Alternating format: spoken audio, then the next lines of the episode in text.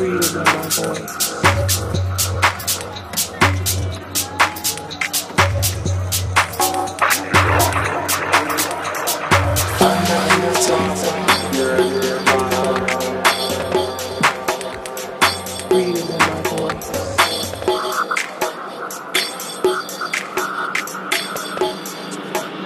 stranger to ourselves.